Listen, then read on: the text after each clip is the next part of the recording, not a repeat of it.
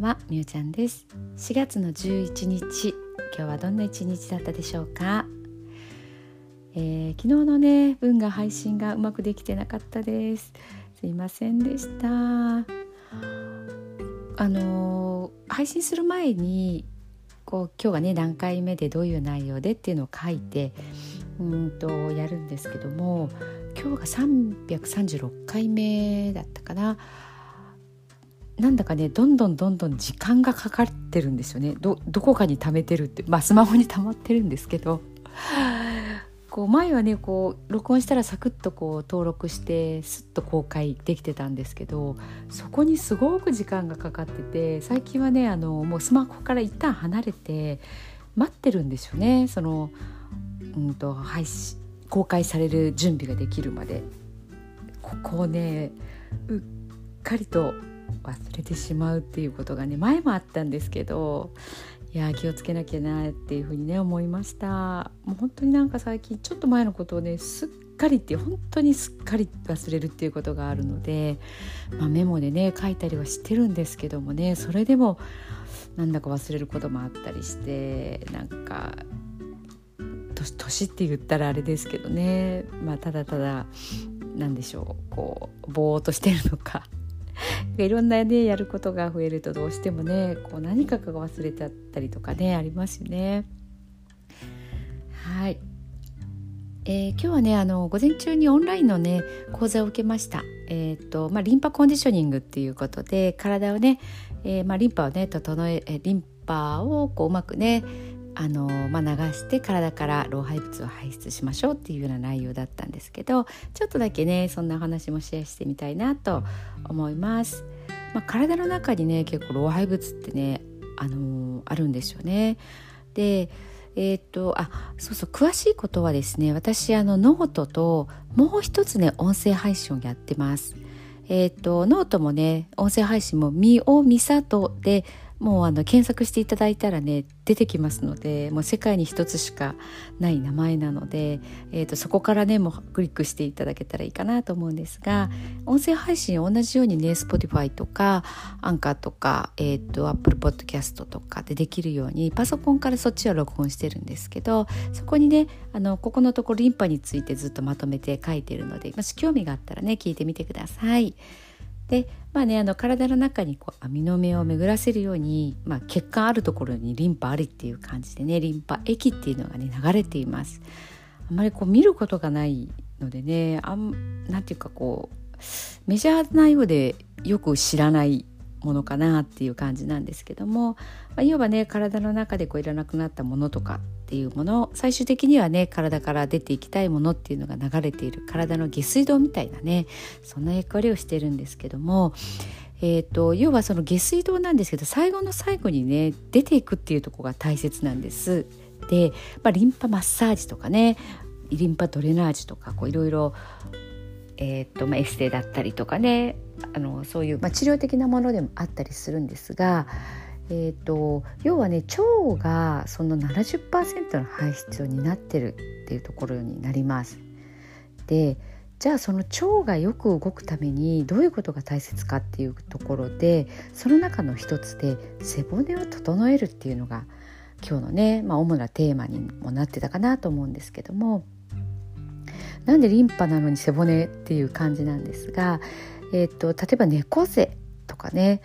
あのー、あとまあ反り腰とかねあったりしますけども例えばこう反り腰ってグッとこう背中反ったような姿勢なんですがそうするとね結構お腹が下腹が出てるような状態になりますね。でそうすると腸がこうなんていうかあのー、腸ってねすっごい大大きいというか黒板の端から端ぐらいの長さがあってねテニスコート半分ぐらいの面積があるって言われてるんですけどそれがお腹の中にね正しく収まってないんで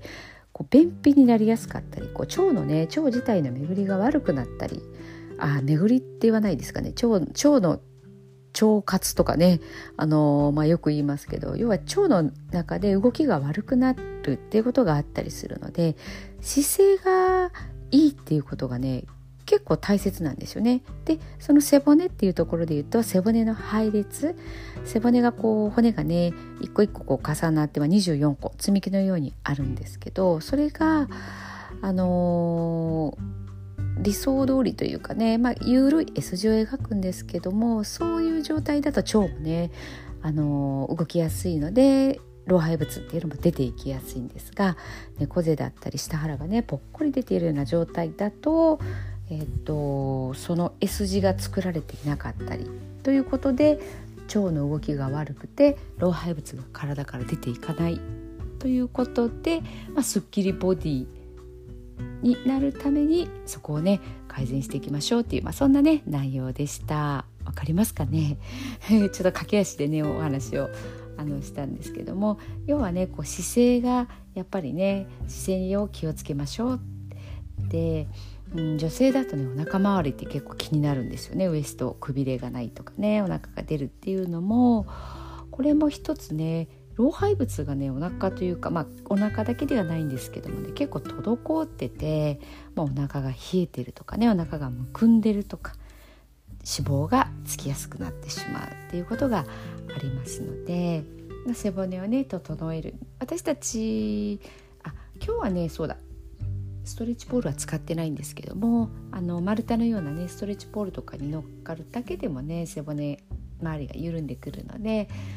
あの整いやすくなっていきます、まあ、そんなことをね今日はちょっとやっていきました。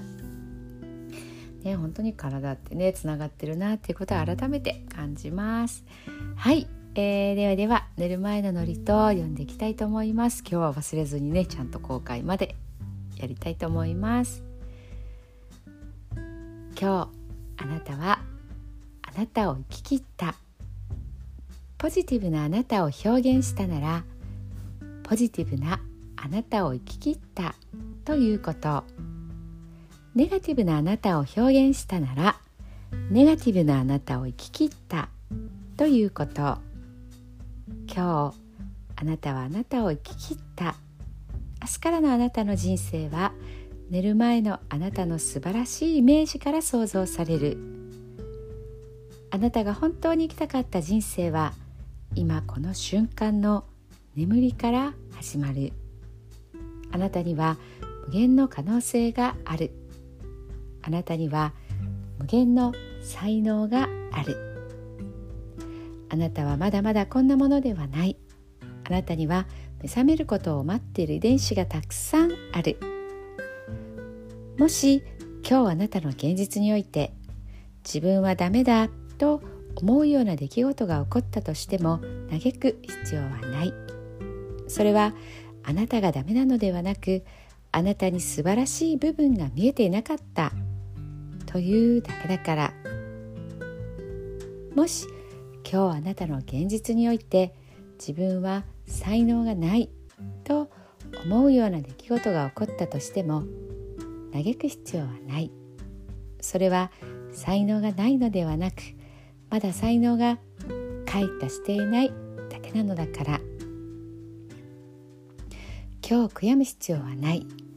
今日起こったことは起こる予定だっただけのことだから。もし今日あなたの一日が素晴らしい一日だったなら明日はさらに素晴らしい一日になる。もし今日あなたの一日が誇らしい一日だったなら明日はさらに誇らしい自分に気づく一日になる。あなたはまだまだこんなものではない。明日のあなたはこんなものではない。あなたにはまだまだ可能性がある。あなたには目覚めることを待っている遺伝子がたくさんある。遺伝子のスイッチを入れれば入れるほどあなたは自分の可能性に目覚め才能に目覚めていく。素晴らしいあなたをイメージしよう。眠っている間にそのイメージが記憶となりその記憶が明日のあなたの現実を作っていく。あなたの遺伝子を目覚めさせるのはあなたがあなたを信じる力。あなたは素晴らしい。あなたには価値がある。明日は明るい。たくさんの希望がある。あなたの一呼吸一呼吸があなたを癒しあなたは黄金の光に包まれ眠っている間にあなたのエネルギーを浄化し整える。今日あなたはあなたを生き切った。明日からのあなたの人生は寝る前のあなたの素晴らしいイメージから想像される。そしてあなたはあなたが本当に生きたかった人生を始めていく。桑名正則さんの寝る前の祝詞でした。それではおやすみなさい。